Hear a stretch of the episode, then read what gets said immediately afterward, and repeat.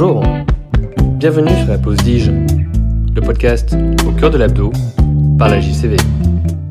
Aujourd'hui, le thème de l'épisode est le traumatisme abdominal pénétrant. Nous tenterons entre autres de déterminer la place de la cystoscopie exploratrice dans ce contexte d'urgence. Le docteur Julio Abba, chirurgien digestif dans le département d'accueil des urgences viscérales au CHU de Grenoble, va nous témoigner de sa grande expérience dans ce domaine. Il est enseignant au sein du DU de traumatologie viscérale partagé entre Lyon, Marseille, Nice, Bordeaux et Grenoble. Et enfin, il est membre actif du staff virtuel de traumatologie hépatique qui a lieu environ tous les 4 mois. Merci beaucoup, merci pour l'invitation. C'est un grand honneur pour moi. Le premier message, et c'est très important, c'est les critères hémodynamiques. Les critères hémodynamiques patient qui rentre avec un traumatisme pénétrant instable, c'est synonyme de bloc opératoire sans délai, sans scanner, et la célioscopie n'a aucun, aucune place. Le patient qui on décide une prise en charge non opératoire qui a un traumatisme pénétrant, qu'on doute si c'est vraiment pénétrant ou pas, il y a des critères. Bien sûr, la première chose à faire, c'est réaliser un scanner thoraco-abdominopérinéal avec un temps tardif d'au moins 10 minutes. C'est obligatoire chez les patients qui sont stables et qui vont bien. Et quels critères peuvent nous amener à une prise en charge opératoire? Les premiers critères, on peut dire hémodynamique, le patient qui va très bien à l'entrée et qui commence à se dégrader.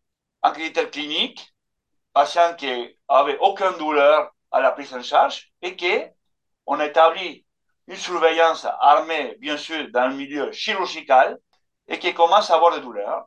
Et ces patients-là deviennent chirurgical. Et, l'autre critère, c'est le critère biologique. Le patient qui va bien, mais les patients qui n'expriment pas bien la douleur, mais commencent à avoir un syndrome inflammatoire à J1, J2. Une option dans ces cas, c'est la célioscopie. Voilà, la célioscopie différée.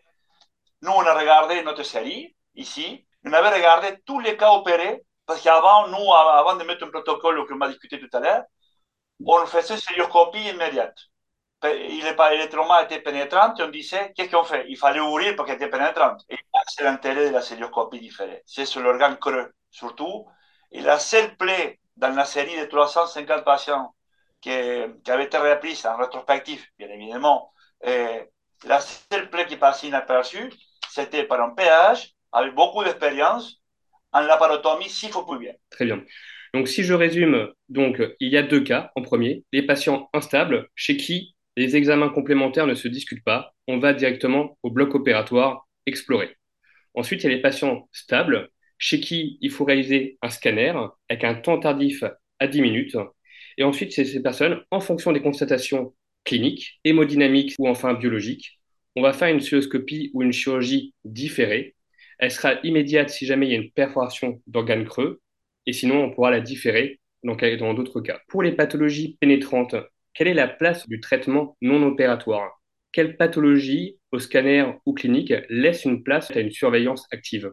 Moi, j'aurais appris pour, le dernier SFCD de, de Disney, la, la, une série rétrospective pour avoir une idée de, la, de combien de cellules, parce que nous, on décide la cellule fréquemment, taf de matin, sur ces patients qui ont des plaies pénétrantes, qui vont bien, qui ont décidé un, traitement non opératoire, pour savoir où on était en fait. On a pris un an, il y avait 380 cas, on avait fait la célioscopie en 10% des cas, 40 cas. C'est que la moitié de ces cas-là, le scanner est normal. Et ça, c'est un gros message.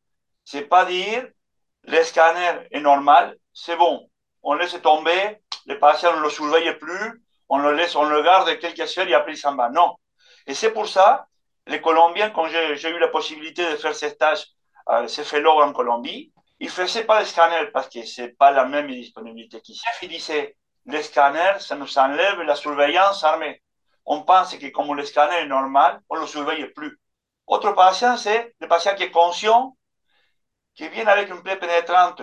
Les plaies pénétrantes, c'est suivant à agression, à patients qui sont alcoolisés, intoxiqués. Ça, il faut faire attention on décide une conduite non opératoire, mais il faut savoir surveiller les patients. Là, vraiment, il faut un protocole de surveillance armé réalisé avec les équipes qui interviennent dans tout ça. Donc, les équipes, c'est les réanimations, les chirurgiens et les radiologues.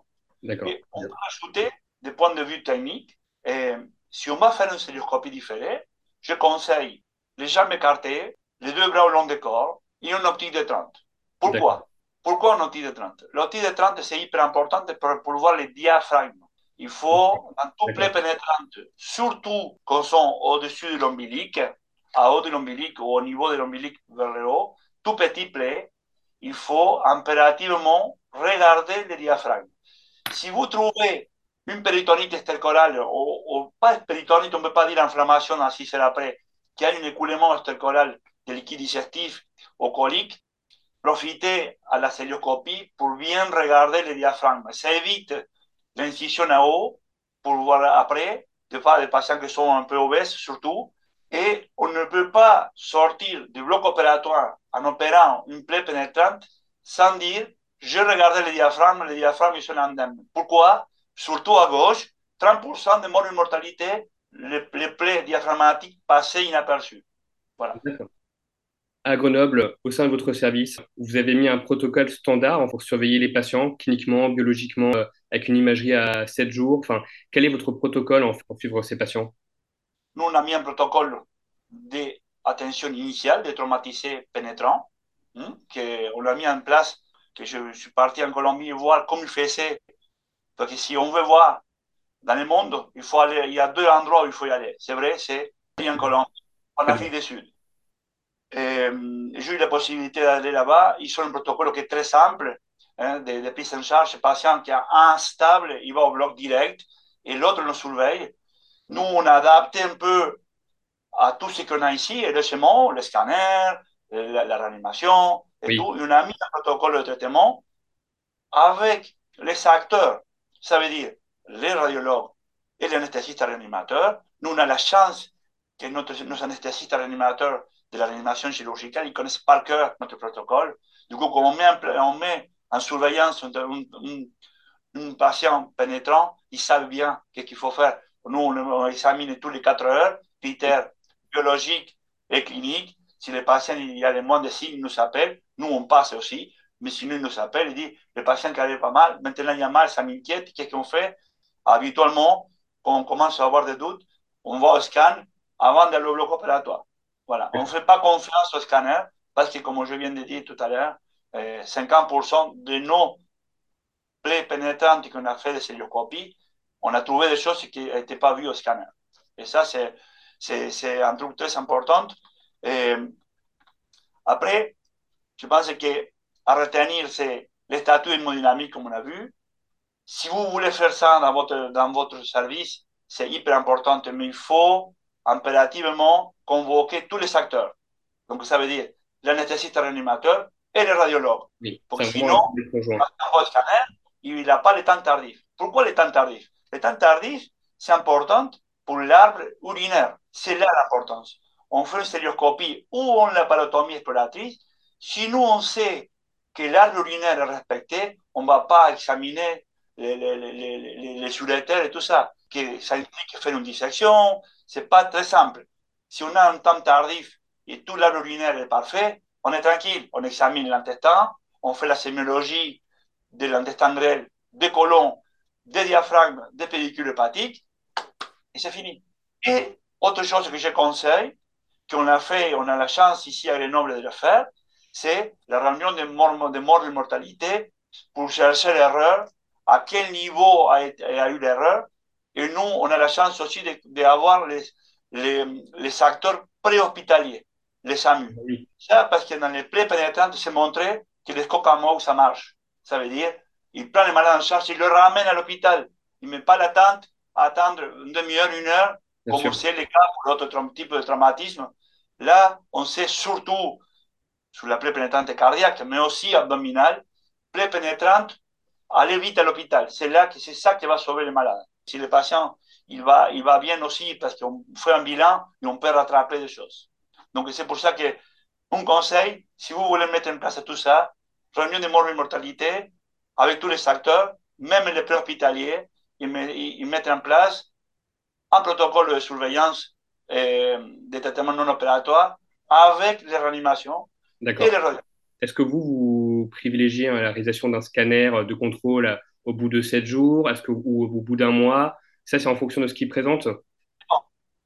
S'il y a un trauma vasculaire, c'est sûr.